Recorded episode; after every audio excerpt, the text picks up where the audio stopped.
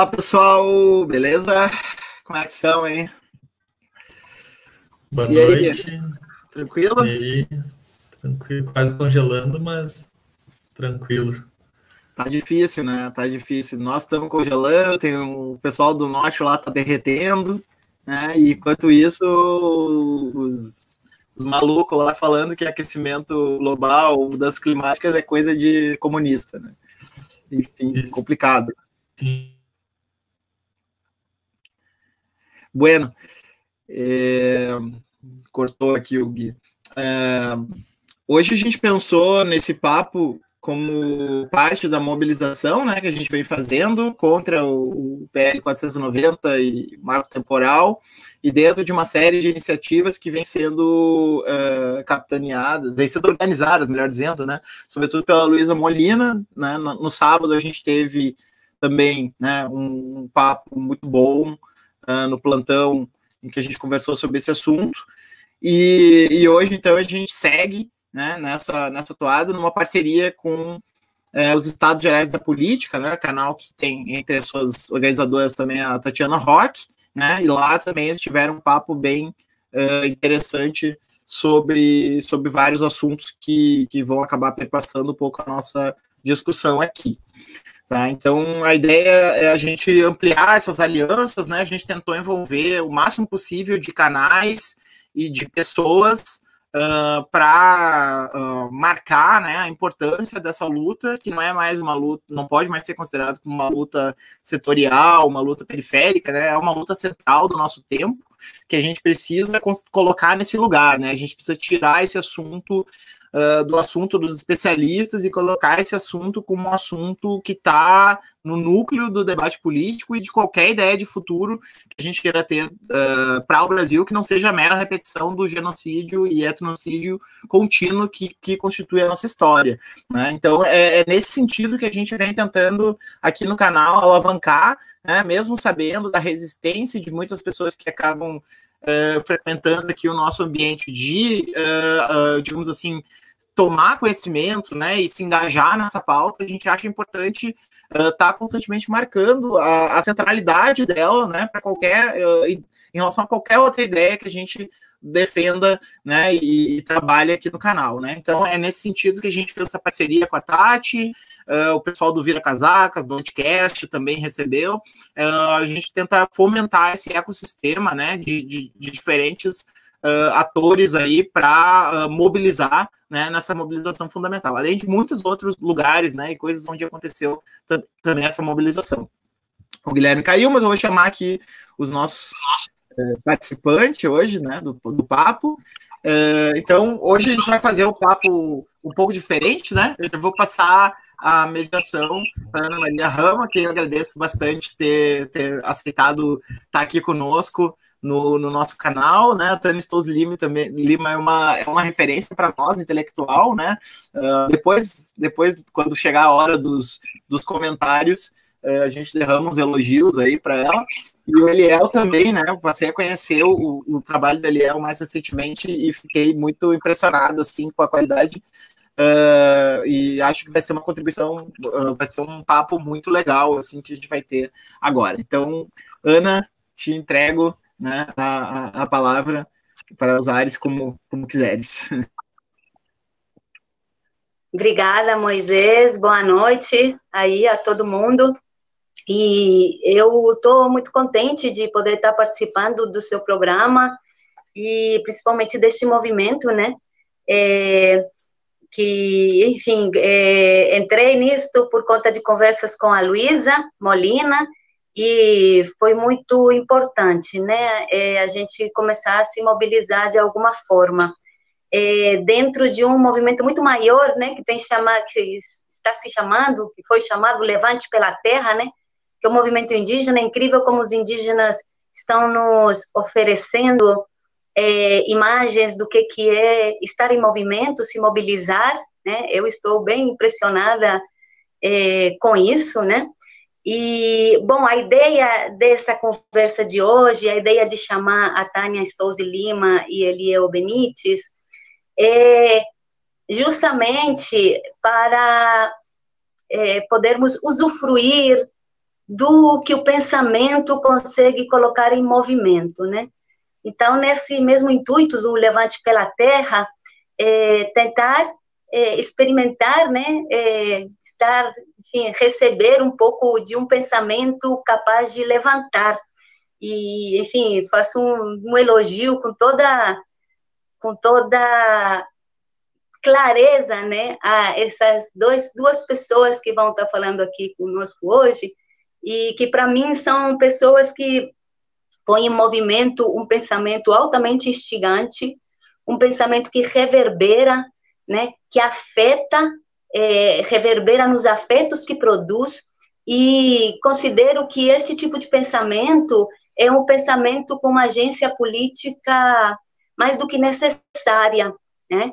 É um pensamento com uma, uma fonte indígena enfim, no caso do Eliel, muito clara, no caso da Tânia, para quem conhece, também, né? É, provavelmente essa seja a característica mais importante deste pensamento, e eu coloco um pouco assim, faço uma. É, um, um, coloco de encontro, né, esse tipo de pensamento, esta forma de pensar e de, de expressar, né, esse pensamento com os cantos, né, com os cantos indígenas e especialmente com os cantos guarani, né? Eu trabalho com os guarani e eu tenho ficado muito impressionada de ver como os cantos guarani estão presentes em tantos vídeos desse levante pela terra que a gente está vendo, né? Então, enfim, só querendo trazer um pouco dessa potência do pensamento, é que convidamos a Tânia e o Eliel para estar falando aqui hoje, né? Esperando que todo mundo que está ouvindo possa usufruir. Por fim, dizer que o nome, né, que é a Terra é Vida, o nome desse chamado, é, parece muito óbvio, né? Na hora que eu vi esse nome, eu pensei, ah, mas não é óbvio, né? Achei engraçado que a Tatiana Roque falou a mesma coisa hoje na live dela, né? E aí eu fiquei pensando sobre isso, sobre a necessidade da gente estar fazendo constantemente perguntas que parecem óbvias, né? Porque pode haver uma armadilha aí, né? Ou, ou está havendo uma armadilha aí.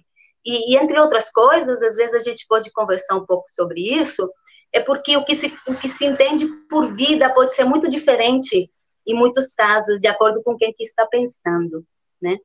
É, então, enfim, acho que é mais do que necessário colocar essa pergunta óbvia, porque parece que tem muita gente que não está entendendo, né? Então, vamos ter que fazê-la até que a coisa chegue no lugar certo. É isso, agradeço do fundo de, do coração aí a vocês dois que vão falar para a gente. Vocês contam com toda a minha admiração. Obrigada, Moisés, por, por né, deixar o canal aí para que isso aconteça. É isso. Obrigado, Ana. Quem quer começar? Começamos. Começamos pelo Eliel, de repente? Seja muito bem-vindo. Obrigado por, por estar aqui conosco e te damos então a palavra para aqui. Boa noite a todos. Boa noite, Moisés, Ana, Tânia. Cumprimento toda a organização dessa live. Né? um momento muito importante, realmente, que a gente vive agora, quando a gente vivencia e, e a resistência indígena, né? o movimento indígena.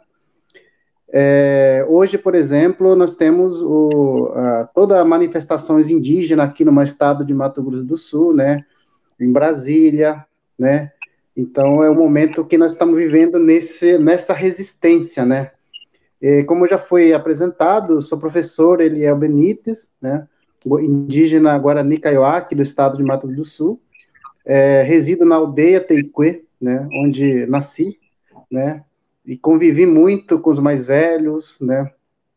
É, recentemente terminei o meu estudo em doutorado em geografia a partir da, da fala dos mais velhos, da memória dos mais velhos.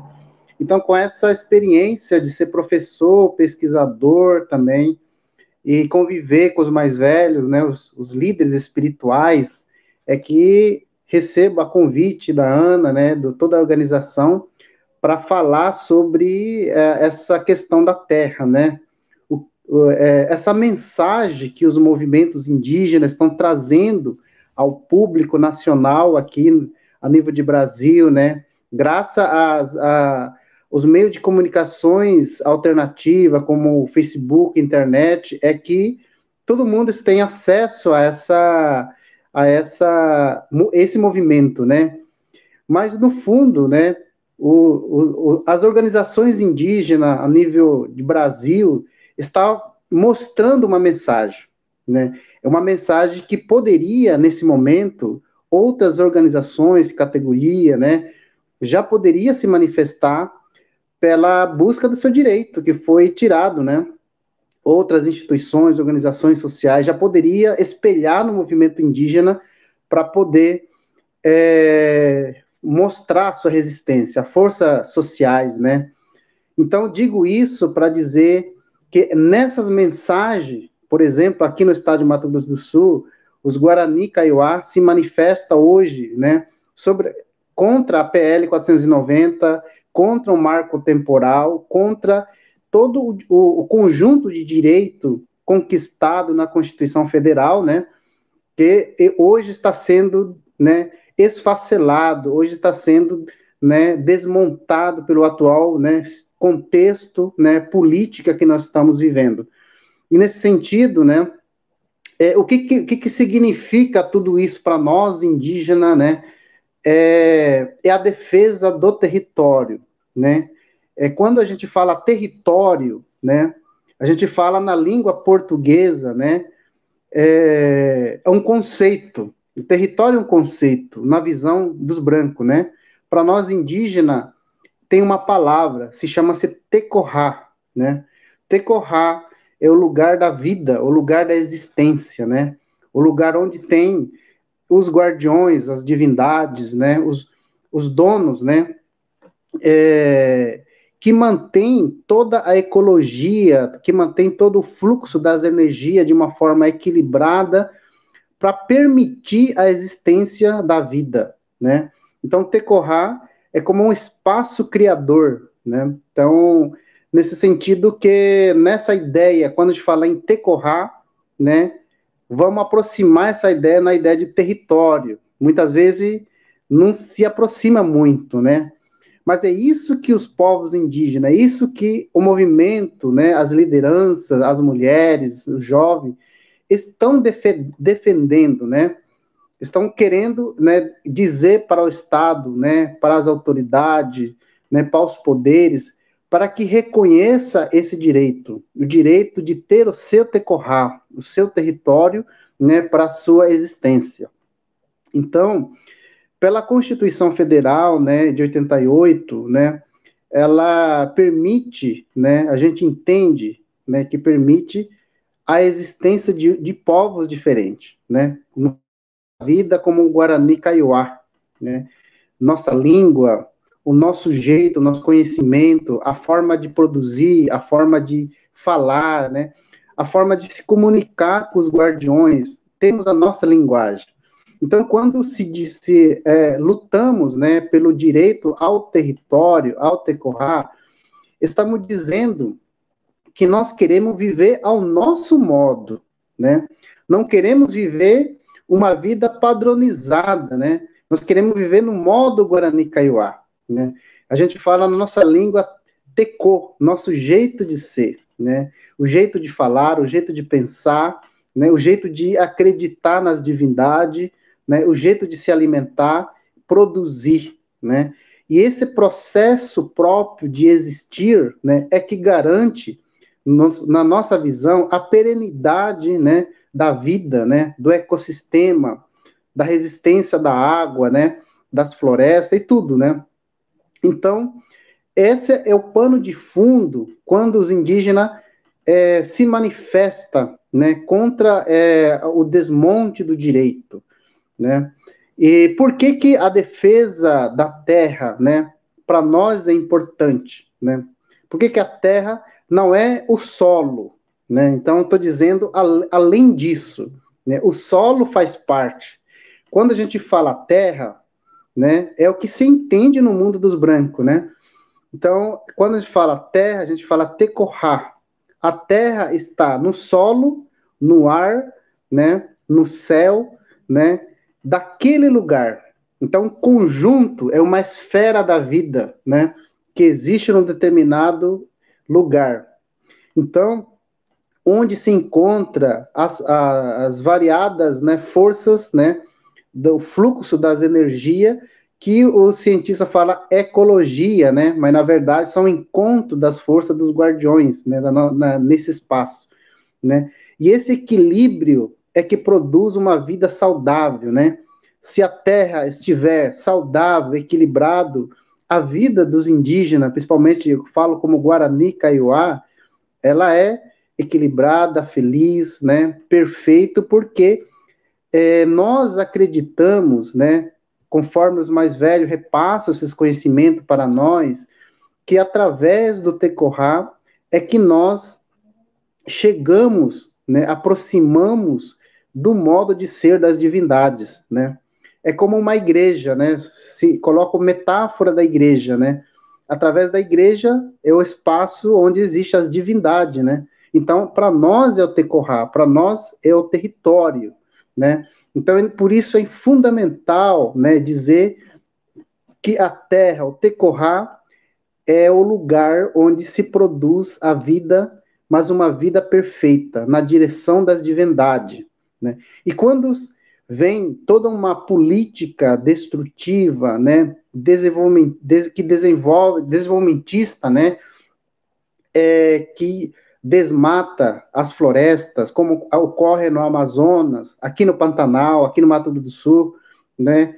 As nossas florestas foram derrubadas, né? Quando se coloca todo tipo de, de herbicida, né? Todo, todo, todo uma, um produto químico que destrói a natureza, que vai desorganizando tudo a natureza, né? Tudo vira um caos, né? Então, está destruindo, né, todo um contexto, toda uma, uma conjuntura, né, da vida. Então, é, por quê? Porque ela acaba é, destruindo para produzir uma mercadoria capitalista, né, produtos do agronegócio, produto, né, para ser é, comercializado nos exteriores, né, ou seja, está tirando, além de destruir, está tirando as forças da terra, né, na qual foi levou tempo suficiente para que se, se equilibre de tal maneira para existir a vida. Então ela destrói isso para transformar a mercadoria capitalista em nome do desenvolvimento, né? Então essa é a crítica que as lideranças, né, indígena, em todos os espaços, em todas as aldeias, espaço político, reivindica o respeito ao território, o respeito à terra, né?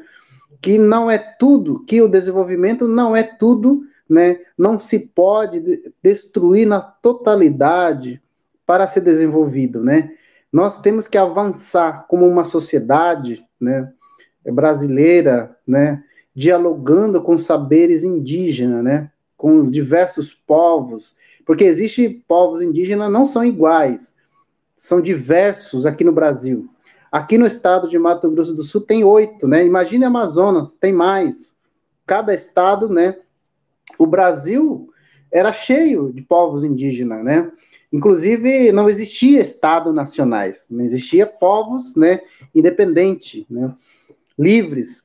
Então, hoje eu penso que é fundamental o debate em todos os espaços, né? Político, de formação, né? De reflexões para levar em consideração o conhecimento indígena. Por isso que é fundamental hoje o conhecimento, saberes indígenas nos espaços acadêmicos, né, para ser compreendido. A ignorância do homem branco, ela, é, ela fez com que considerasse o nosso conhecimento como negativo, como selvagem, né? É necessário ir além, né? porque o conhecimento produzido de uma forma, né, até aqui, né, gerou toda a crise global, né, em todos os aspectos, né, até humano, social, ambiental, né, em todo aspecto está virando uma crise, um, um desmonte, né, todo o equilíbrio da Terra. Então é necessário hoje, né, dialogar com os povos indígenas, com seus saberes, experiência, para apontar a solução. Porque nós indígenas hoje é a solução, né? É a solução para a sociedade, porque nós sabemos cuidar da terra, nós sabemos viver, né? Nós sabemos, né, é manter o equilíbrio. E por que não, por que que por que que se ignora até hoje, né? É necessário ser levado em consideração é, em todo espaço, né? E direcionar a sociedade através do olhar indígena também. Então, a luta indígena hoje pela terra, pela, pelo meio ambiente, né? Ela não é para indígena apenas, é para toda a sociedade, né? Porque é, o fluxo das energias, por exemplo, a, o efeito da queimada da Amazônia, ele afeta aqui na nossa região. A queima do Pantanal afeta as grandes metrópoles como São Paulo, né? Então, há uma ligação, né? Porque os guardiões caminham, né? Quando a gente é, é, classifica que a natureza tem o fluxo, tem a, as estações, na verdade, na língua indígena, são os guardiões que caminham, né? Que produzem produz é, calendário, que produz o tempo, que produz o clima, né? E todas as estações, né? Que permite existir, porque nós dependemos da chuva, dependemos da, da, da para respirar do ar, dependemos da água, né? Dependemos de tudo para existir. Então, essa é a que nós temos que avançar, né? De enxergar melhor o óbvio, que é aquilo que foi colocado também, né, antes, antes da, da live, né, nos grupos aqui, né, a Terra é uma vida, né, é necessário entender a Terra é uma vida, né, porque, porque de, a nossa vida depende da Terra, né, e a Terra, né, está cada vez mais sendo destruída, né, destruída no sentido de enfraquecendo cada vez mais, porque ele não produz mais a força, porque as forças são retiradas pelo sistema produtivo, né, em nome do desenvolvimento para produzir riqueza em outros espaços, em outros lugares.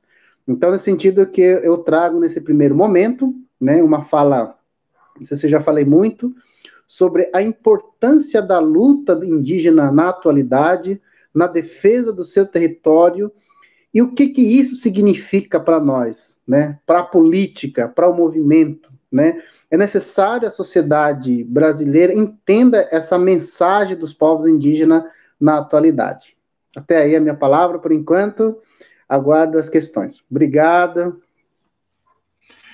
Muito obrigado, Eliel. Teria, teria que ser uma pessoa muito estúpida, né, para achar que depois de ouvir isso é, teria falado demais, né? É, muito antes pelo contrário, né? Foi é, extremamente bom te ouvir.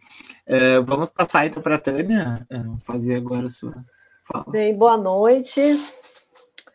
É, eu fico muito grata por ter sido convidada para estar aqui hoje. É minha primeira live. Eu acho que é assim minha maneira de homenagear o levante pela terra. É, é, também, assim, eu quero agradecer a Ana por uma apresentação tão generosa, agradecer ao Eliel pela dobradinha e, claro, ao canal Transe pela acolhida, né? Bem, porque a Terra é vida, né?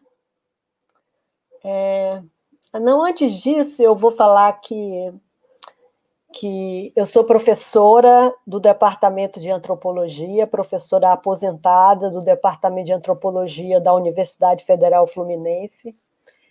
Eu faço, é, eu sou etnóloga, eu faço pesquisa com o Ziljá é, desde 1984, é, algumas décadas. É, e, e, assim, é, os Iujá são um povo que são um povo do Médio Xingu, da Volta Grande e do Médio Xingu, na verdade, como um todo. E eles, é, as pessoas com quem, com quem eu fiz a minha pesquisa, Eles saíram, eles descendem de pessoas que saíram do Médio Xingu no fim do século XIX e foram viver no Alto Xingu.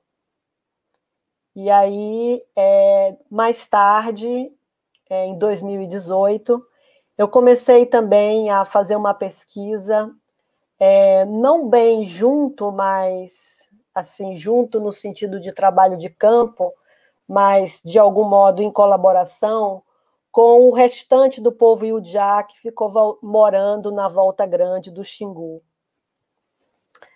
É, assim, eu, diante da pergunta, né, é, da Ana, ou, da organização dessa live. Ah, também eu quero agradecer a Luísa Molina pela, sei lá, pela criação desse encontro, é, ou desses dois encontros, né? Também tem o de, não sei se foi no domingo, né? Que teve o, o com o Chamou Guarani.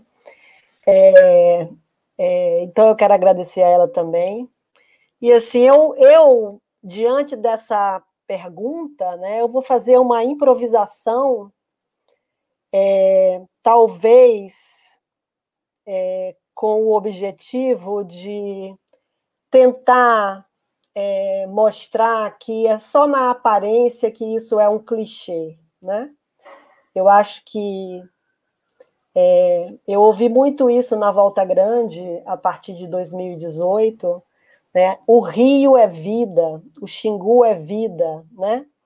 Isso eu acho que pode parecer um clichê, mas eu acho que isso é uma síntese muito. Também pode ser ouvido como uma síntese muito profunda, né? É, é, sei lá, dos, das terras, dos povos originários, né? Das terras originárias, né? Então, o que eu vou assim tentar fazer é uma improvisação é sobre esse tema, né?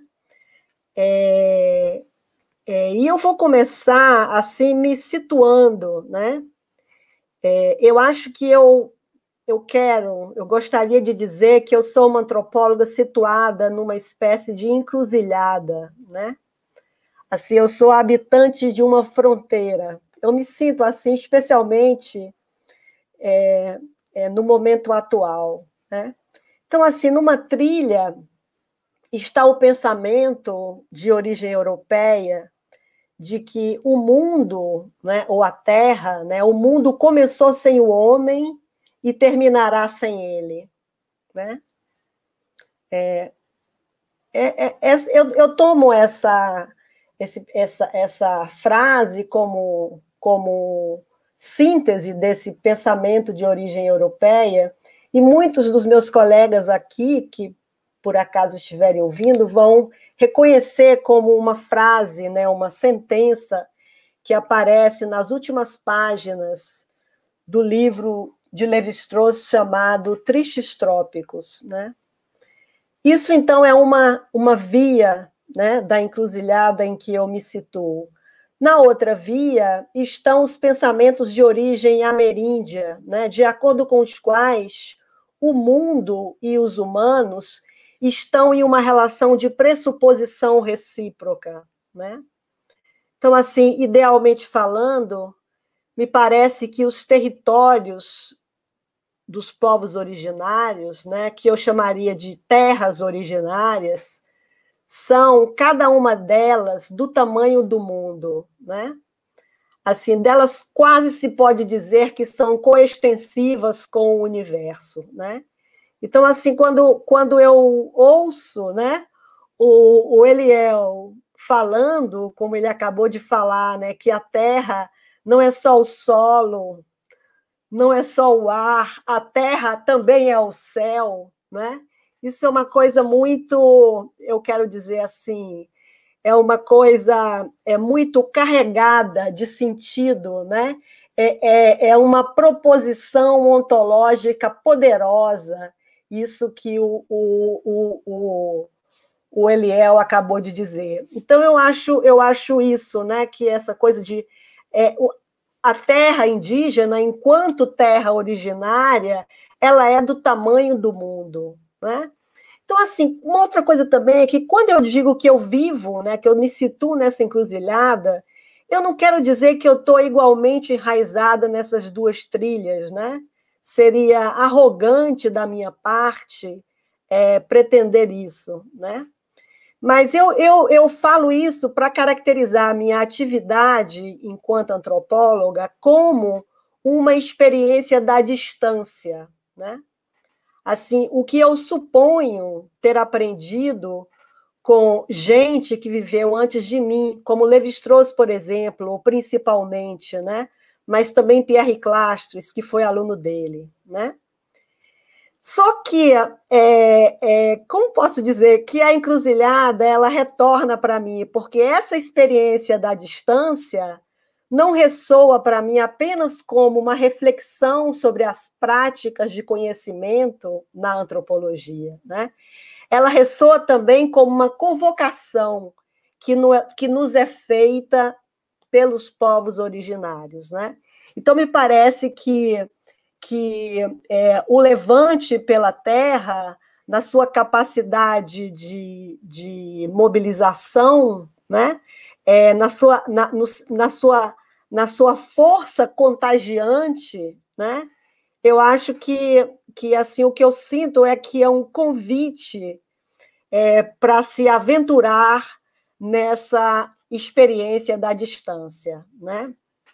Então, assim, nesse sentido, eu acho que um distanciamento importante para o qual os índios nos convidam, né?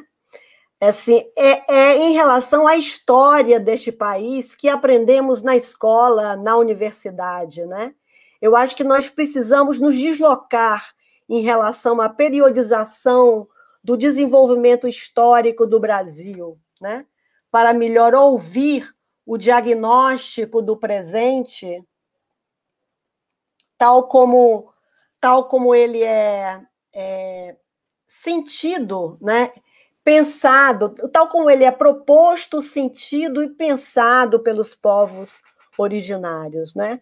Eu acho que, que isso, assim, eu, eu, eu, eu, eu me lembra isso, é, as palavras de um jovem professor tupi-guarani, que eu anotei uma intervenção dele na Universidade de São Paulo, em setembro de 2019, né? O nome dele é Luan Apurká, né? Ele disse uma coisa muito, é, eu achei muito, como posso dizer, é, é, é, é um humor é, e uma capacidade analítica muito, muito fina, né? porque assim ele fala com graça, né? ele diz assim: o colonialismo este ano está desmascarado, o mal é articulado.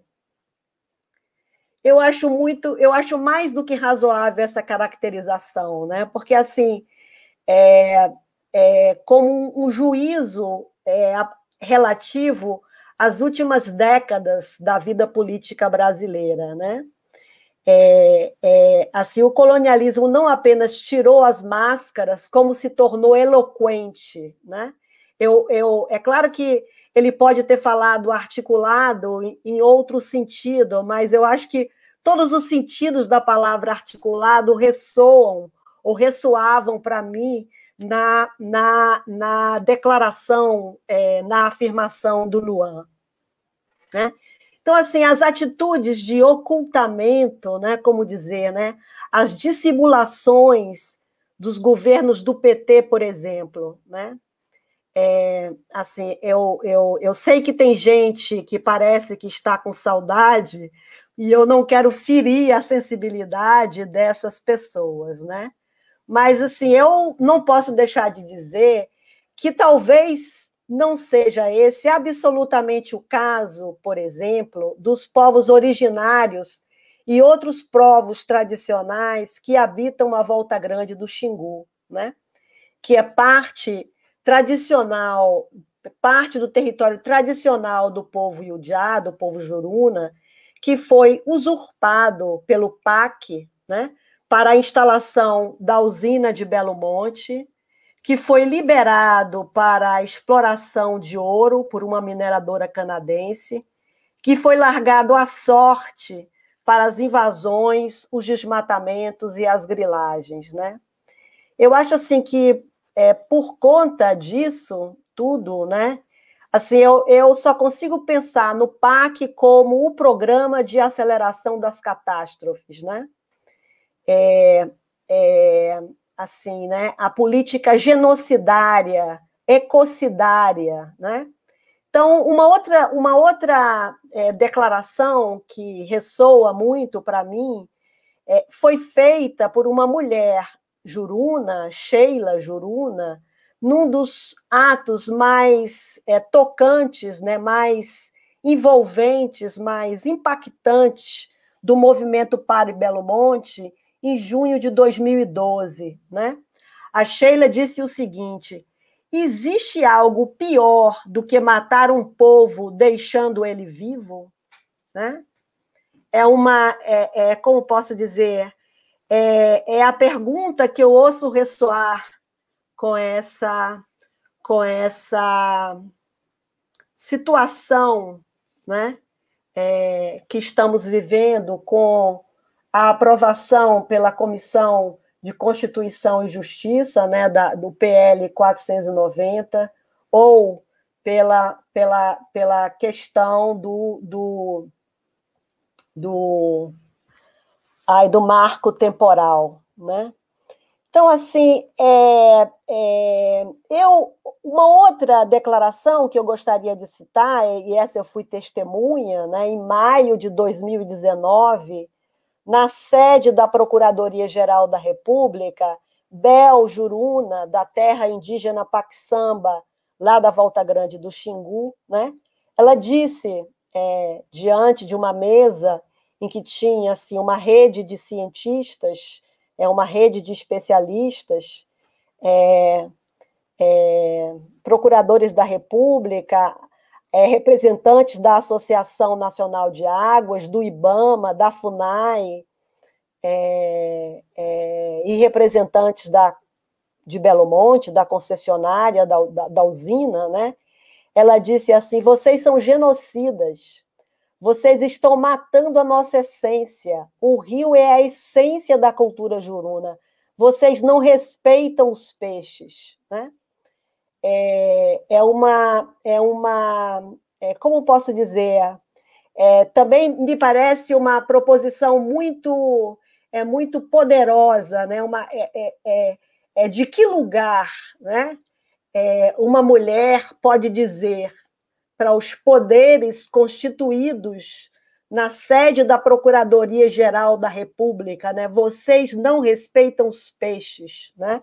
Vocês são genocidas, né? Isso eu, eu acho uma coisa é, muito é, muito incrível, né? É, uma outra declaração de Bell que, que ela fez em 2018 é, no manifesto e o já, como eles dizem, né, é uma canoada é, é, chamada Manifesto no Rio Xingu, né? É, na, na, na, na, como posso dizer, na abertura dessa, ou na abertura do evento que precedia é, é, a nossa saída para a canoada, Bel disse o seguinte: nós temos obrigações com o Xingu, nós somos os donos do rio. Sem os Juruna, o Xingu não tem vida, né? Ou Osimar Juruna, que declarou em fevereiro de 2011, por ocasião da liberação da licença de implantação da usina, né? Ele declarou na Secretaria-Geral da Presidência da República, ele disse o seguinte: o rio é o nosso sangue, a mata é a nossa alma. É dali que tomamos o nosso ar, que respiramos o nosso corpo. Né?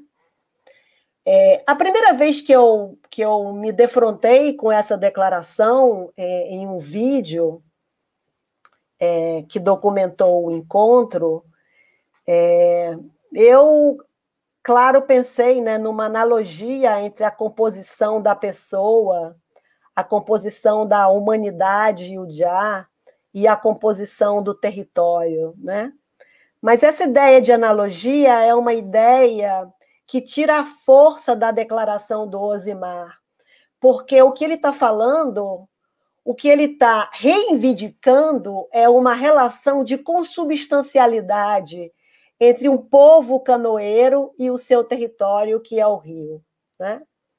Então, assim, me parece assim que um primeiro índice do juízo indígena, né, terra é vida, emergiria da impossibilidade de se distinguir efetivamente, sem artifícios, ecocídio, genocídio, etnocídio. Né? É, eu acho que os poderes constituídos podem, é, sei lá, procurar todas as artimanhas, né? E última, e última é, medida é, é falar não, não é crime porque não houve a intenção, não, não é crime porque isso já estava previsto é, no, no, como dizer, no, no, no é uma coisa chamada eia rima, né? Que é, isso já estava previsto nos estudos de impacto ambiental, ou então, se estava previsto antes da construção da usina, depois da construção da usina, o problema não é nosso, né? Dizem é, é, os homens da usina, né? Então, assim, um outro, eu vou, eu vou sair assim da, da, da volta grande, vou do médio Xingu, vou para o alto Xingu, né? Mas um outro deslocamento, assim, da perspectiva que eu é, vivi na carne, né, que eu presenciei e me deixou muito intrigada, foi, assim, numa aldeia, é, Iujá, do Alto Xingu, em 2016, né? É, é, é, eu ouvi esse argumento. As destruições ecológicas provocadas desde alguns anos nas florestas e rios da bacia do Xingu não são sem relação com a catástrofe psíquica dos políticos brasileiros, né? Ou seja, o seu enlouquecimento, né? a sua a loucura que tomou posse deles, né? E com a catástrofe social e política mais ampla, né? Que é exprimida pelo alto índice de homicídios, né, nas cidades brasileiras, né? Assim, eu, eu, eu, eu acho esse argumento ele não ressoa apenas, né, com o argumento do Eliel quando ele falou da importância é, dos donos dos lugares, né? É, é, aqueles que são responsáveis pela fecundidade, pela fertilidade é, dos diferentes espaços, né? De uma de uma tecorrá, né? Mas ele tem ressonância também, me parece. É, ele também é evocativo é, é dos três registros ecológicos do Félix Guattari, né? Mas ele foi feito por Iabaiuá, um pajé e professor, né? E assim, até onde eu posso entender é, é, essa articulação entre, entre é, a psicologia política, a psicologia dos políticos brasileiros atualmente, né? é, é, é, a nossa devastação política, a nossa devastação social, não, ela, elas não são sem relação com a devastação dos rios e da floresta e com a devastação da subjetividade, né, da nossa subjetividade, né? É, eu, assim, até onde eu posso entender, eu acho que essa é uma compreensão que faz todo o sentido do mundo para muitos povos originários, né? Para povos habitantes de terras originárias, né? que são terras que não se deixam descrever pela geometria que aprendemos na escola. Né?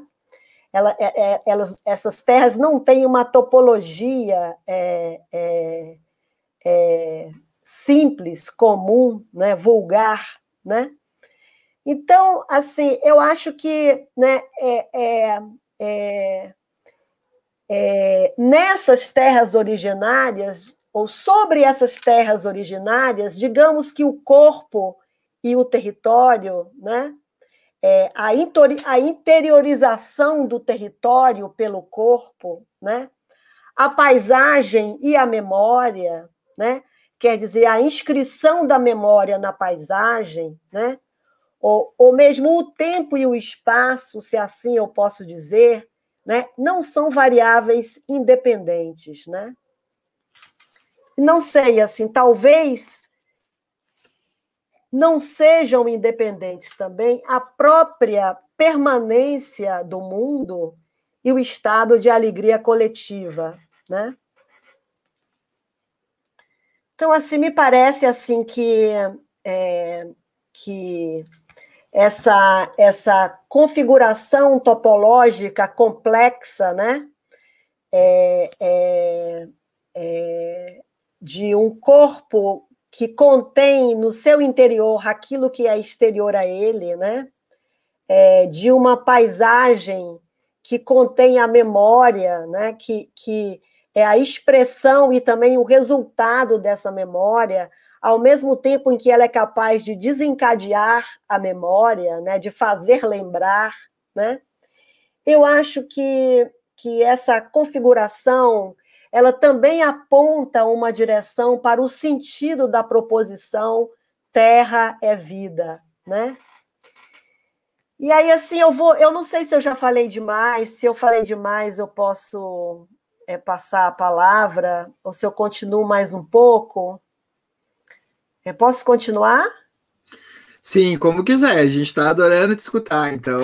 Tá, então, assim, uma outra coisa que eu queria, é, é para qual eu queria é, dar destaque, assim, é que é, talvez nem todo mundo saiba uma coisa que.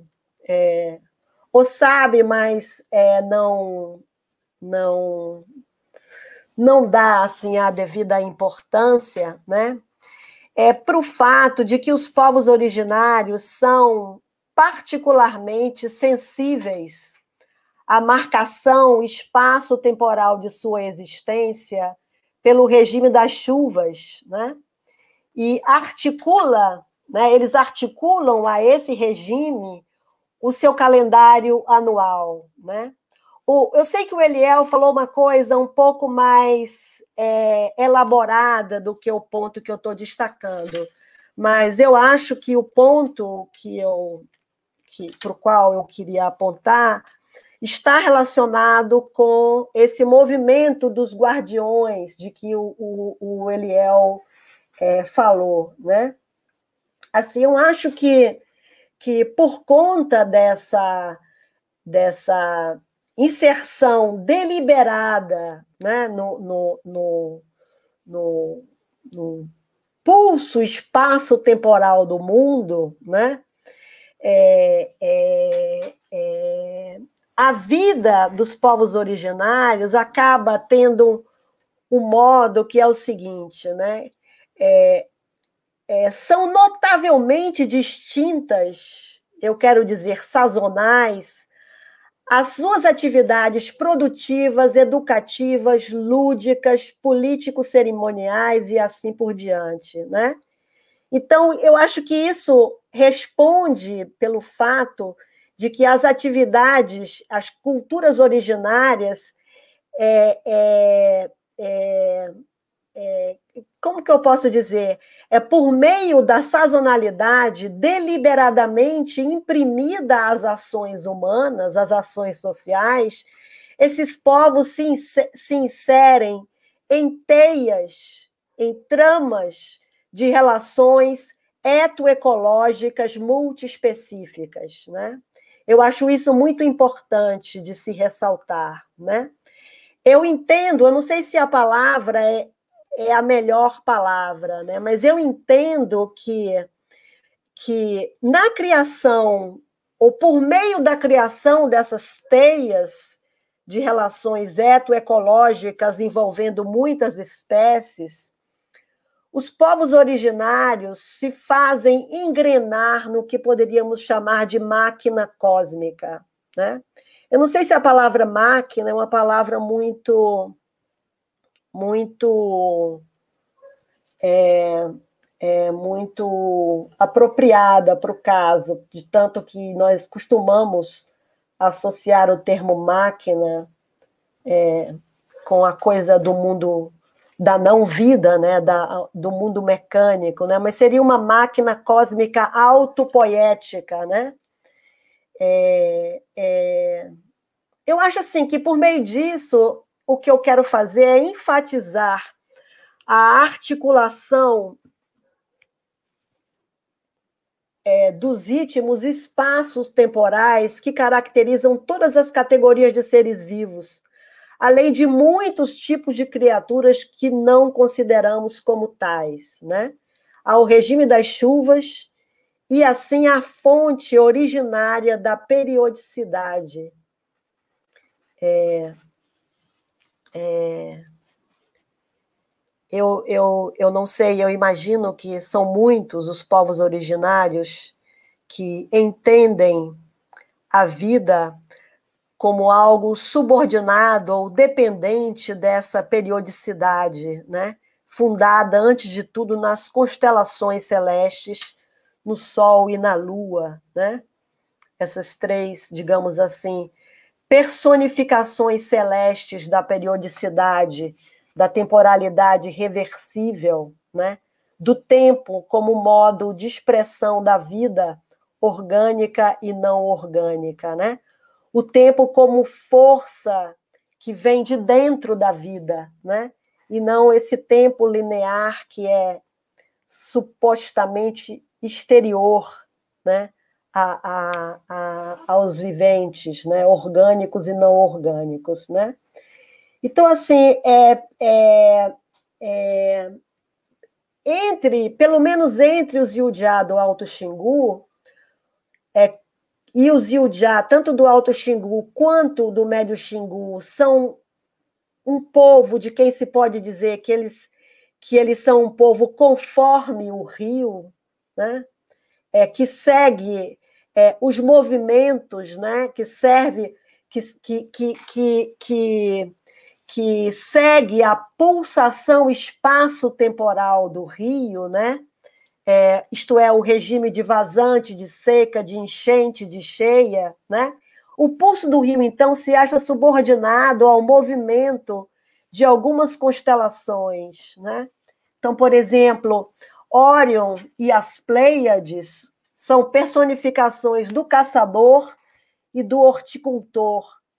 E as pessoas dizem que essas constelações trazem os ventos que levam as águas do rio e impõem a vazante, né? Então o rio seca por força dessas estrelas.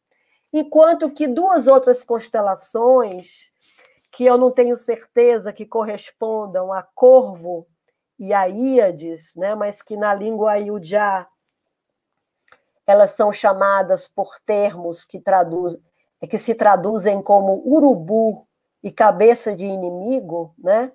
É, constelações que personificam a guerra e trazem os ventos que trazem as águas da chuva, né? Provocando a enchente, né?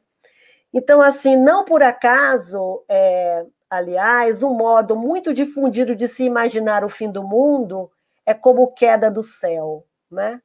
É, é, o fim do mundo como a cessação, né? dos ritmos é, espaço-temporais que dão vida, é, tornam a Terra um, uma entidade, né, um cosmos vivo, né?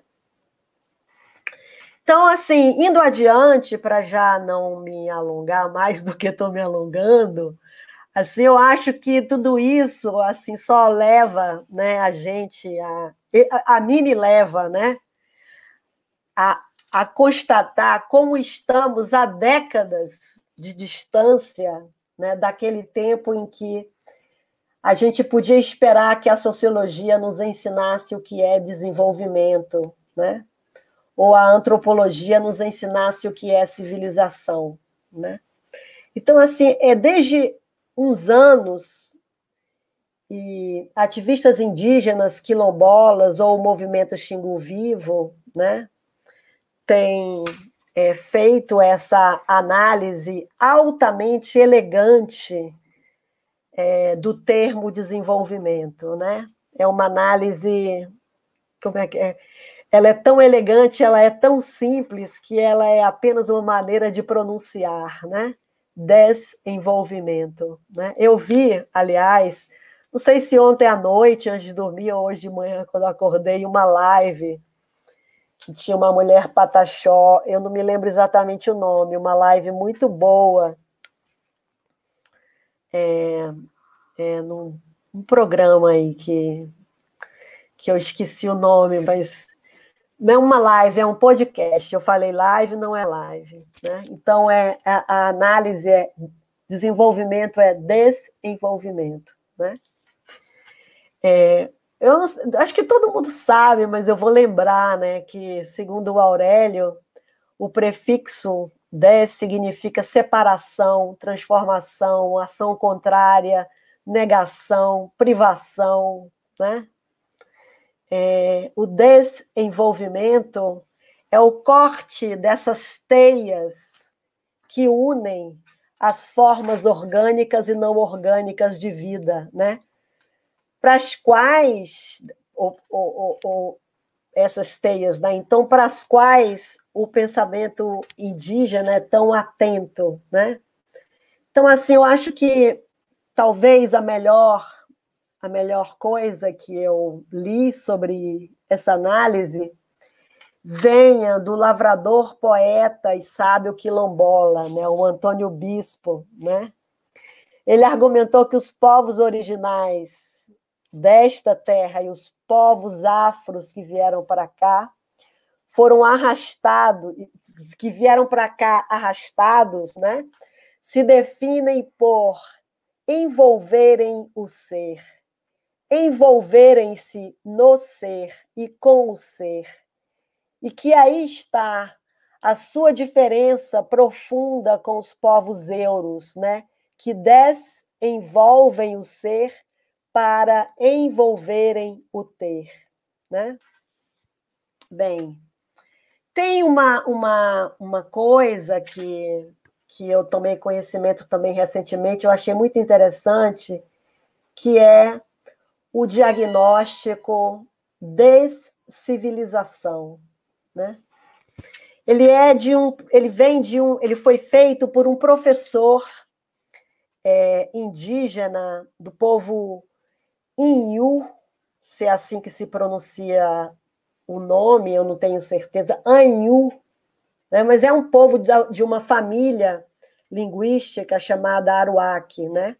E que é proveniente do lago Maracaibo, na Venezuela. Né? O, o nome dele é José Ângelo Quinteiro, José Ángel, não sei falar, José Ângelo Quinteiro, né? é, ele propõe esse diagnóstico de descivilização. A análise dele não é tão etimológica, é mais assim conceitual, mas assim ele diz que a civilização consiste em é, a, a, civilização, é, enquanto sendo uma descivilização, ela consiste em despojar o mundo de seu fazer, né? E o que, que o mundo faz? O que o mundo faz é o tempo, né? Então a civilização consistiria em despojar o mundo do tempo, né? Eu acho que o ponto de Quintero importa muito aqui, né? Porque assim é, é, a gente não pode é, insistir na ideia de que a expropriação territorial incida no espaço, né? Quando, quando insistimos nisso, nós temos uma compreensão demasiadamente redutora, porque o tempo é indissociável é, do espaço, né? O, melhor dizendo, o tempo é indissociável da territorialidade. O tempo é imanente às terras originárias.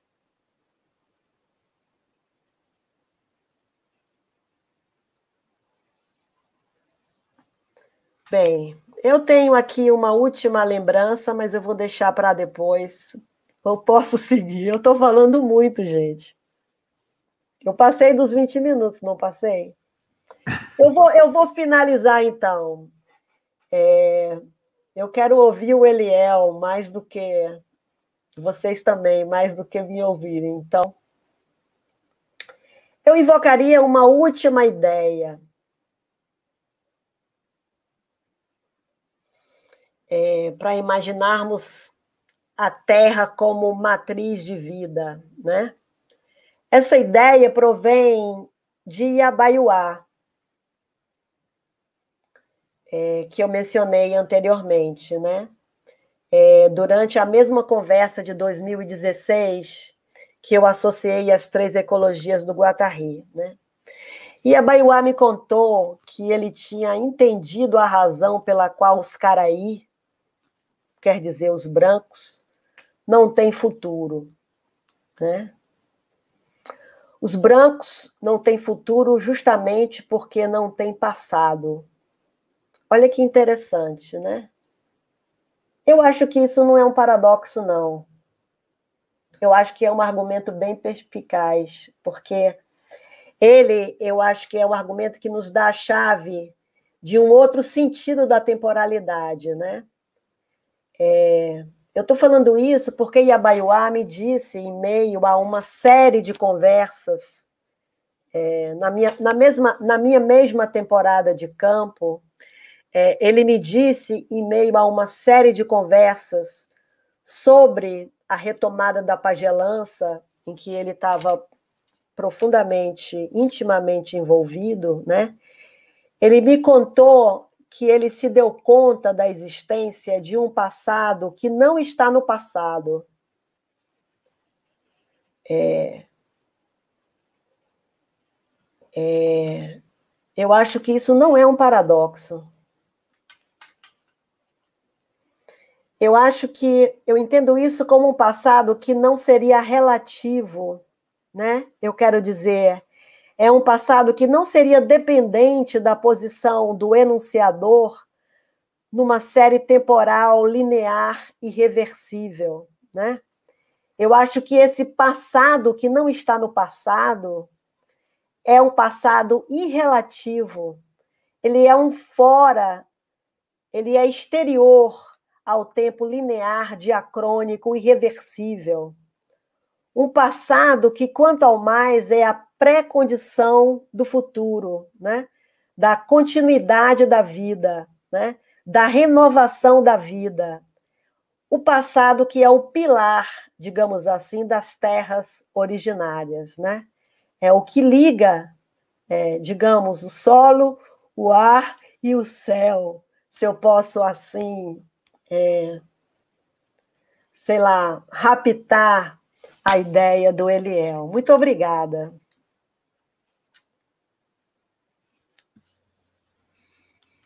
Obrigado, Tânia. Foi demais te escutar, assim como já tinha sido com o Eliel.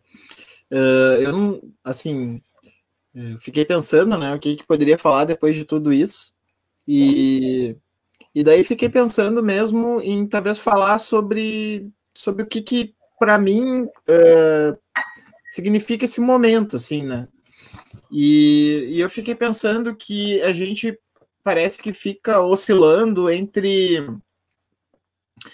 é, dois projetos no Brasil, né? Entre um projeto de modernização é, assimilacionista, digamos, inclusivista, né? Esse projeto que é um colonialismo assimilativo, assim, que seria essa ideia de transformar todo mundo em trabalhador, né? Ou transformar todo mundo em uma mesma figura prototípica, né?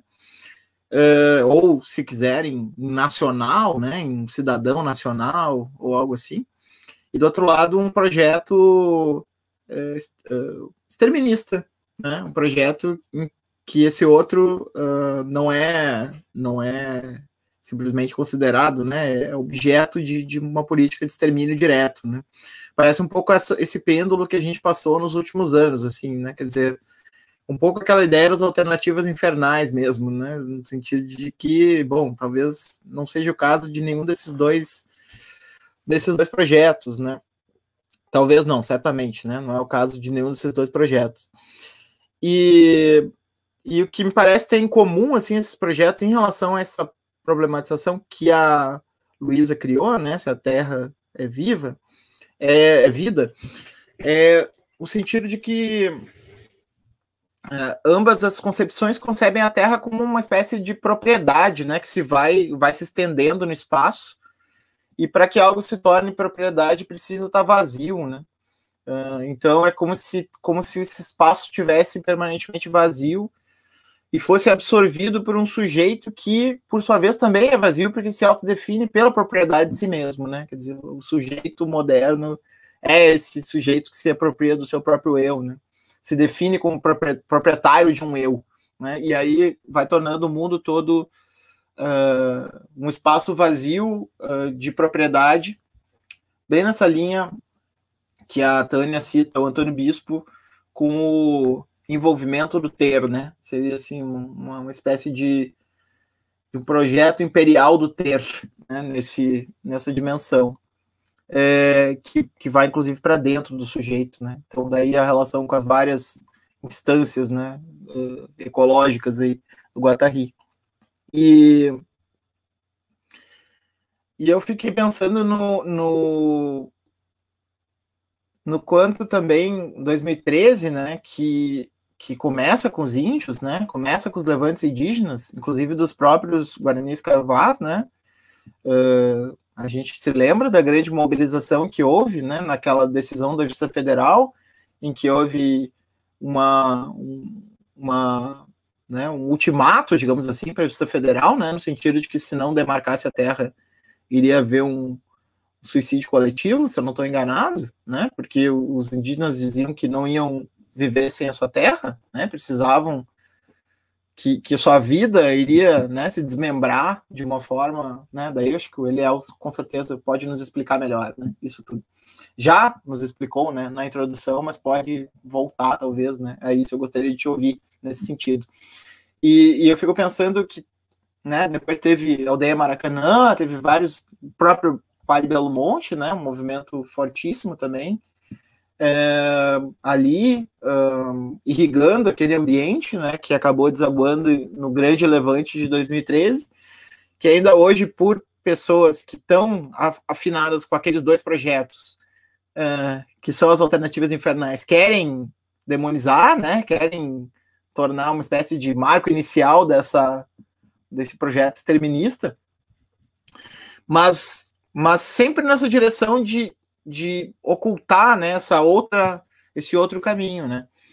E, e, eu fiquei pensando no encontro de vocês, assim, agora, né, com o Eliel uh, nos apresentando tantas coisas, né, para a gente pensar uh, desse, desse outro pensamento da, na relação com, com a Terra, com o espaço, e, e depois uh, também a Tânia fazendo uma espécie de, de, de uma análise, né, um pensamento analítico que intensifica, né, uh, categorias que podem parecer banais, assim, né, quer dizer, se a gente pegar a Terra viva, a Terra é vida, isso pode parecer uma, uma frase meio idiota, né, assim, se a gente olha ela a seco, assim, né, pode parecer aquela coisa meio motivacional, boba, superficial, né, mas quando a gente faz um desdobramento analítico disso, né, e, e começa a perceber as implicações ontológicas, cosmológicas, né, e, e, e por aí adiante, né, a coisa vai, vai não crescendo e a gente percebe que a rigor a gente está diante de um outro um outro universo ou um multiverso, digamos assim, né, cheio de possibilidades e onde o espaço não tem nada a ver com esse espaço vazio uh, do moderno angustiado, né, com a sua própria falta de, de sentido e, e, daí todas as questões que isso gera do ponto de vista do niilismo e, e assim por diante, né, que acabam desaguando nesses, nesses dois projetos que a gente está falando. Mas sim num outro mundo, né, multi-habitado, né, com proliferações infinitas de, de seres e, né, e formas diversas que, que a gente vê outros povos que não os brancos, né, uh, uh, viverem nele, né, e, e que estão sempre sob a ameaça de, de destruição nessa constelação de, de muitos mundos, onde, onde tem um mundo que quer se, se chamar de o único mundo possível, né. É, então eu fiquei pensando no encontro de vocês mesmo como nessas duas falas, né, como esse processo de, de intensificação, né, uh, no sentido de que, em contraponto, né, a esse crescimento extensivo da, da, da, grande propriedade, né, que vai aumentando e tomando conta de tudo, né, e empobrecendo o mundo porque esvazia o mundo uh, que, que busca colonizar, né, precisa antes esvaziar e, e daí a partir desse esvaziamento então quer controlar quais são os sentidos possíveis. Mesmo que sejam sentidos, é, sei lá, que tem para si a ideia de emancipatórios, né, acaba não se dando conta do quanto essa construção desse espaço vazio ela é uh, violenta, né, destrutiva, e nesse sentido a gente tem uh, alternativas cosmopolíticas bem mais interessantes aqui, né, sendo propostas, né, sendo pensadas uh, junto. Né? Então eu fiquei pensando mais nisso, assim, uh, enquanto ouvia vocês. E, e, nesse momento, né, de levante indígena, bom, não sei se estão sabendo, mas acabou de sair uma notícia que o, uh, alguém denunciou, um, um, dirigente lá da Covax, sim, denunciou que o governo teria pedido propina de um dólar por vacina. Uh, então o mundo lá fora está em convulsão, né? E e enquanto a gente estava né, falando isso, eu, eu, eu, fiquei pensando né, nesse, nesse espaço que está tá sendo criado aqui né, como alternativa e, e, no papel do movimento indígena como, de novo, né, uma espécie de. Sei se a palavra vanguarda é boa, me desculpem se ela é inadequada, assim, mas é uma espécie de vanguarda desse movimento. Né? Parece que quando, quando há esse levante, tal como 2013, né, é, parece que há um terremoto né, acontecendo e mexendo nas placas tectônicas do, da, da, da, sociedade brasileira, assim, né? Então é, é, essa força que eu vejo nesse, nesse movimento, assim, né? Uma força muito mais estrutural do que eleições ou, ou outras coisas que, que acabam, às vezes, muitas vezes, drenando todas as nossas energias. Mas eu queria ouvir o Eliel, acho que depois também o Guilherme pode ter alguma pergunta, e também se a galera aí do lado quiser perguntar. Eu vou. Me chegou muito a fala da Tânia, né, sobre o tempo e espaço, né? Acho muito importante. É que o, os saberes é, do Caraí, né, em branco, ela divide muito, né? Primeiro falou tempo, depois espaço. É, depois fala que tudo é junto, né? Para nós sempre foi junto, né? E tem um termo só, ara, né? Ara, somente isso, inclui tudo, né? E este ara, ele é, ele foi criado pelas divindades primário, né? E, e isso gerou o início do tempo, né? Mas hoje, esse início do tempo, ele é considerado como tempo antigo, né? Na visão de hoje, né? Ou tempo do passado, porque se trouxe também uma ideia de que o tempo tem que ter passado, presente futuro, né? Então isso entrou depois. Para nós indígenas, por exemplo, falo muito, ouvindo os mais velhos, que, os, que o tempo primário, né, ela é, foi construído pela primeira divindade, né, conectando né, o cosmos, conectando as forças que já existiam, né? Essa palavra tem outro também, chama-se Ombodjodjá, né? Por isso que no, no, no conceito Kaiowá, Tekodjodjá é a palavra central, né? É a capacidade das, da, de um organismo se conectarem, é uma política, ou uma conexão das forças, né? Então, através do Tekodjodjá, ele criou o cosmos, ele criou o primeiro tempo, tempo-espaço, o Ara, né? Esse Ara, ele se distancia da Terra, do, no mundo humano, porque foi se constituindo é, as origens do tempo da maldade, né? o tempo da destruição também. Então, nesse contexto, é que nós humanos, principalmente os Guarani Kaiowá, eles têm essa missão de estender esse tempo, né? esse ara. Né? Então, a luta indígena Guarani Kaiowá, a luta pela terra, na verdade, é a busca de estender cada vez mais atualizando esse ara edificada pelos primeiros guardiões que criou, que gestou o tempo, né?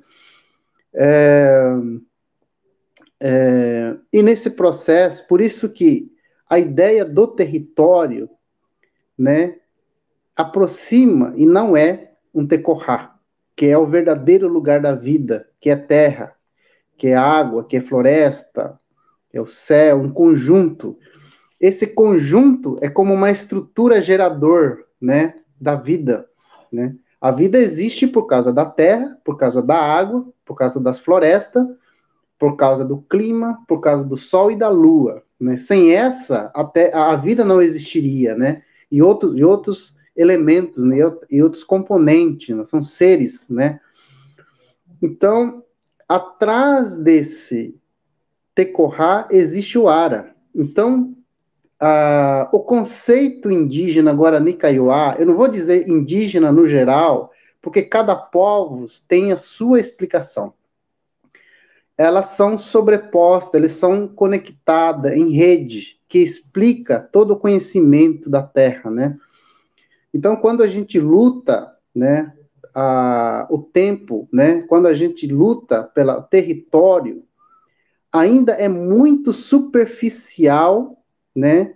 Mas é o que as pessoas, os poderes do Estado, os poderes públicos, a sociedade não indígena entende minimamente o que que nós indígenas estamos querendo buscar, querendo defender, né? Que é o Tecorrá, que é o Ara, que é o tempo dos guardiões, né? Que mantém a vida em equilíbrio.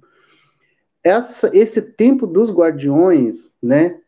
Estendido pelos seres, pelos humanos Guarani Kaiowá, ou pelos animais, ou pela floresta, é que garante a diversidade da vida, né? Por isso que na floresta existe vários tipos de, de, de árvore, vários tipos de animais, nem não se chama-se animais, são seres que têm donos, né? Porque no nosso conceito, o conceito caio, é, é, branco, né? É animal. Essa palavra animal, para nós não é animal. São mambá, são seres que têm donos, né? Cada pássaro, cada mamíferos, cada seres existem donos. E cada lugar também existe os seus guardiões, seu dono que cuida, né? Porque é, estou dizendo essas palavras, né? Porque nós estamos nesse momento conversando além da visão ocidental além da, dessa olhar edificado pelas verdades do conhecimento ocidental. Estamos conversando sobre o conhecimento verdadeiramente Guarani Kaiowá, né? Que olha esses, esses aspectos, né? No sentido de que é, essa variedade da vida existente no planeta, né, na Terra, né, permite, né, a, as, o fluxo das energias, né? Por que existe ser humano? Por que existe a, a, uma árvore?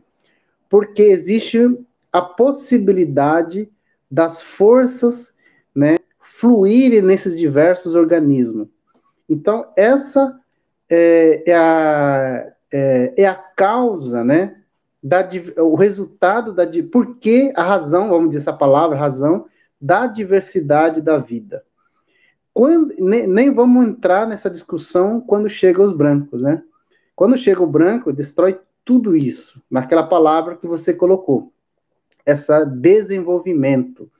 Porque o Tecorá, na verdade, são as energias conectadas, são múltiplas energias conectadas, que, vamos falar energia, porque é assim que se, se entende né, na língua portuguesa, né?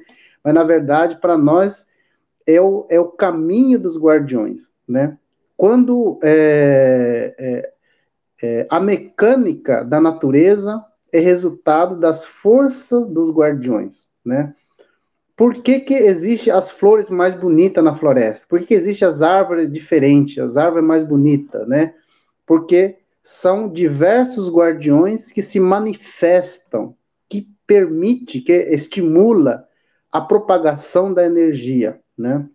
E a própria energia, né, é um caminho, né? Na verdade, cada organismo no Tecorá, ele se transforma em caminhos, caminho dos guardiões por onde passam nessa busca da, da, das conexões para poder se transformar num corpo perfeito. Esse perfeito, o que, é que eu quero dizer? Não é um perfeito na visão ocidental. É um corpo que se aproxima do corpo das divindades. É um corpo sagrado. São organismos sagrados. Né? O corpo Guarani Kaiowá é sagrado. As árvores é sagrado. Os rios é sagrado. Né? Por quê? Porque a terra, o território, o Tecorá, ele é um caminho das divindades. Então, é, é, a, o resultado, a vida, né, depende dessas coisas, né? Para eu existir, preciso disso. E por isso, né, quando destrói a Terra, quando destrói essas energias, né, quando se interrompe, quando faz a, a, a barragem, por exemplo, aqui na nossa região, quando é desmatado para plantar soja, milho, trigo, cana, cana de açúcar para produzir álcool, ou quando é, é, coloca, é, despejam agrotóxico nos rios, né? Então, os guardiões, as divindades que estão conectados nessas terras, eles se afastam, né? Ele se afasta e, e acontece um espaço árido, um espaço ausente, né? Segundo os mais velhos, é, para os guardiões, a Terra se transforma como uma terra de aterro sanitário, né? É uma terra cheia de impureza, cheio de coisas repugnantes, né? É, cheiro forte, muito ruim. É nessa terra aqui que nós estamos, né? Então, o nosso, a nossa alma, né? Ela está poluída, né? pelo resultado né, da ação do homem branco. Então, por isso que os mais velhos chamam o nosso tempo agora, o tempo presente, como o tempo, o fim dos tempos. É, chamamos de Ara Pará. Pará é fim, né? Porque o tempo dos guardiões estão indo embora, né? Então, a pena, é, então, a dificuldade cada vez mais, né, muito difícil para os mais velhos, para a gente é, obter uma humanidade acentuada. Eu vou dizer na palavra portuguesa o que, que é humanidade. Essa perfeição, essa, esse valor humano, ele está com os guardiões, né? Se a gente, por isso que hoje em dia não assusta mais a gente pessoas morrendo 500 mil pessoas, né? Não assusta mais a gente quando as pessoas estão se matando, né? Morrendo, né? Porque a nossa humanidade está indo embora, né? A gente vira, se transforma como um zumbi, né? Sem valor, somente um corpo biológico despido de valores humanos. Então, quando os, os guardiões eles vão embora, ele vai com ele a, a, a alma da humanidade. A gente se transforma sujeito a outra categoria, Kaiowá, que se chama Agueri, né? seres destrutivo. Na verdade, somos agente, né? Pode ser agente dos guardiões perfeito e pode ser agente dos guardiões destrutivo, né? Então, é por isso que nós estamos no tempo chamado de Arapará.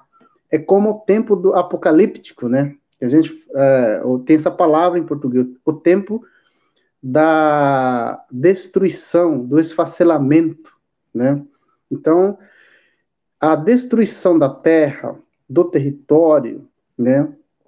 Na verdade, é a própria destruição do nosso ser, né?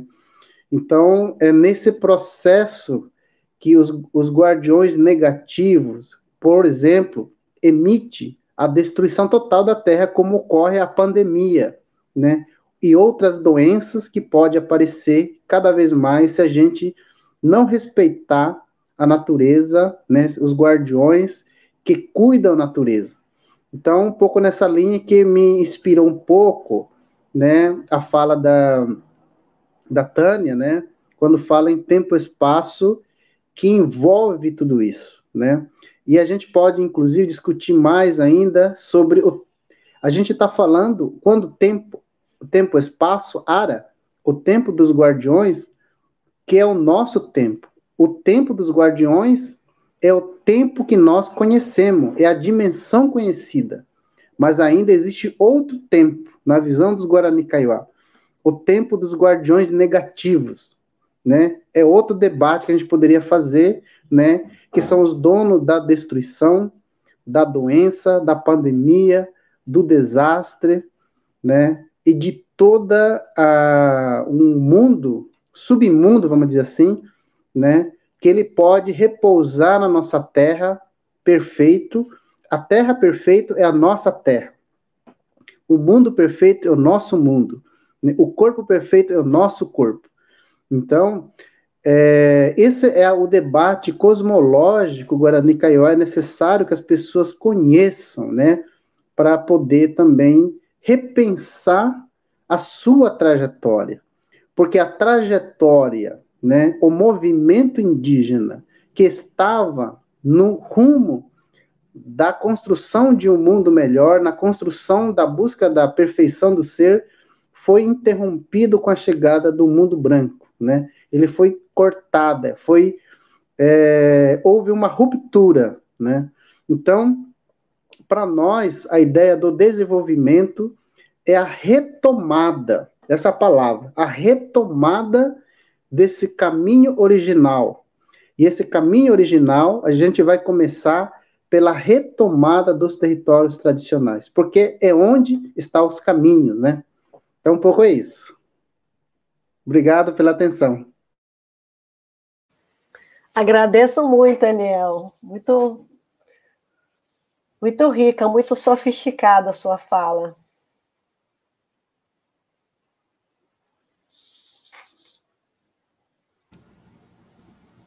Bom, gente, uh, normalmente teria que fazer uma pergunta a essa altura, né, do, da, da nossa live.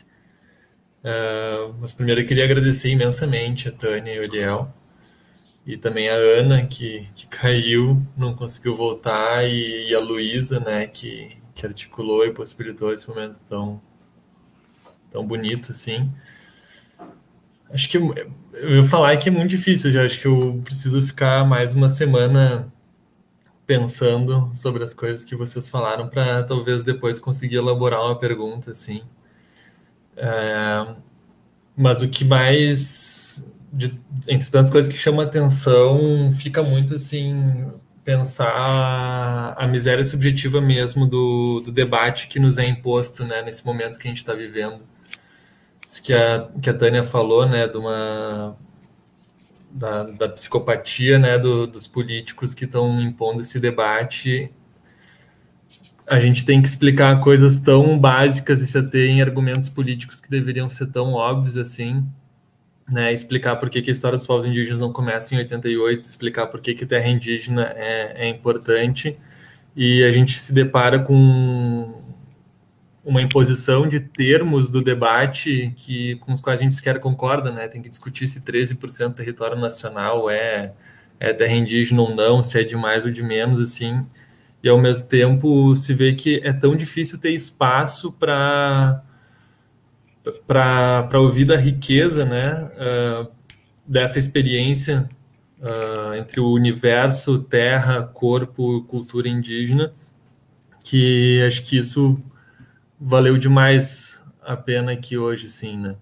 Então, a gente tem que estar tá sempre afiando nossos argumentos para confrontar o, esse debate, né, que tem um, um, dia decisivo amanhã, mas é sempre bom lembrar, assim, que a gente sempre vai ter os espaços, né, e quem dera daqui a pouco não seja virtual, assim, mas né, numa aldeia perto do fogo, com a palavra circulando, assim, para aprender, né, uh, toda a riqueza, assim, que, né, nossos vidas vão passar e o em Caiová fala Caraí, né? Aqui que eu tô acostumado com os Imbiá Guarani, a gente fala o Juruá, não indígena.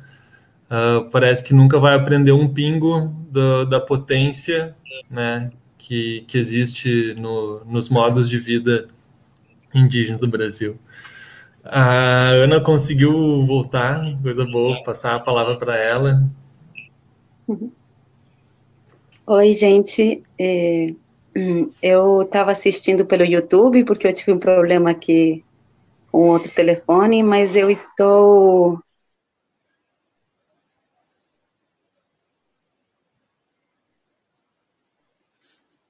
Sem som, Ana.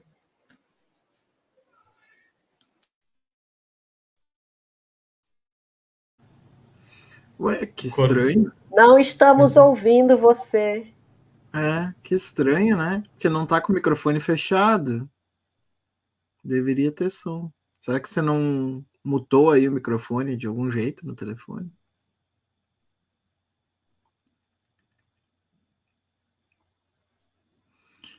Vamos tentar entrar e sair, ver se adianta. Vamos ver.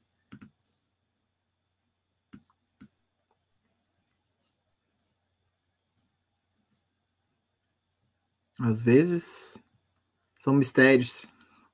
Caixa preta, digital.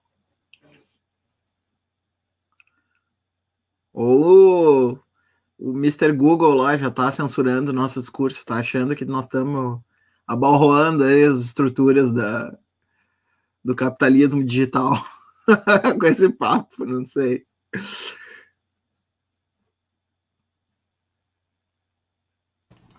Bom, enquanto ela não volta, uh, acho, que, acho que é isso, né? Acho que eu, sendo extremamente sincero, assim, eu, eu vou ficar pensando né, sobre as falas do, do Eliel da Tânia, assim, durante muito tempo. Talvez eu tenha perguntas daqui a uma semana, um mês, não sei.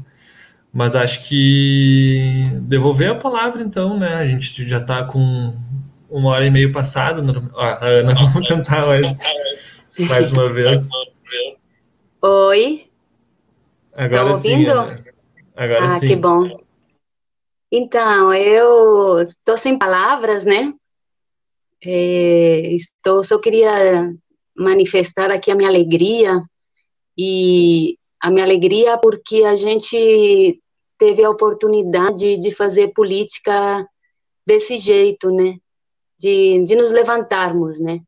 Acredito que esse era o objetivo desse encontro maravilhoso entre a Tânia e o Eliel. E, e, então estou muito satisfeita. Eu agradeço aí a todo mundo.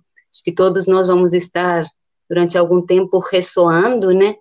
E acredito que a gente tenha que dar continuidade ainda a essa conversa, né? O Eliel até já propôs o tema de fundamental importância e, enfim, dizer que temos muito a aprender com este modo de pensar de, e de falar, né? Mas isso é coisa para gente grande. Obrigada a todos. Bom, então a gente também agradece aí pelo, pelo canal, né? Pelo, por, esse, por essa presença brilhante de vocês. Uh, e gostaria de dizer que, assim, eu e o Guilherme, né, que somos do canal, a gente gostaria de ver vocês de novo aqui, tá? Então, por favor, aceitem nossos convites, né? Uh, tem muita coisa que, que vocês falaram, né? Que conversa com o tipo de debate que a gente tenta fazer aqui e gostaríamos muito que todos vocês voltassem. E não é um convite retórico, é um convite verdadeiro e, e será feito. então, muito obrigado por terem estado aqui e deixamos que vocês encerrem. Olha, eu agradeço muito essa conversa, ouvir vocês. estar com vocês, ver uns comentários aqui tão gentis. Vamos rezar para amanhã.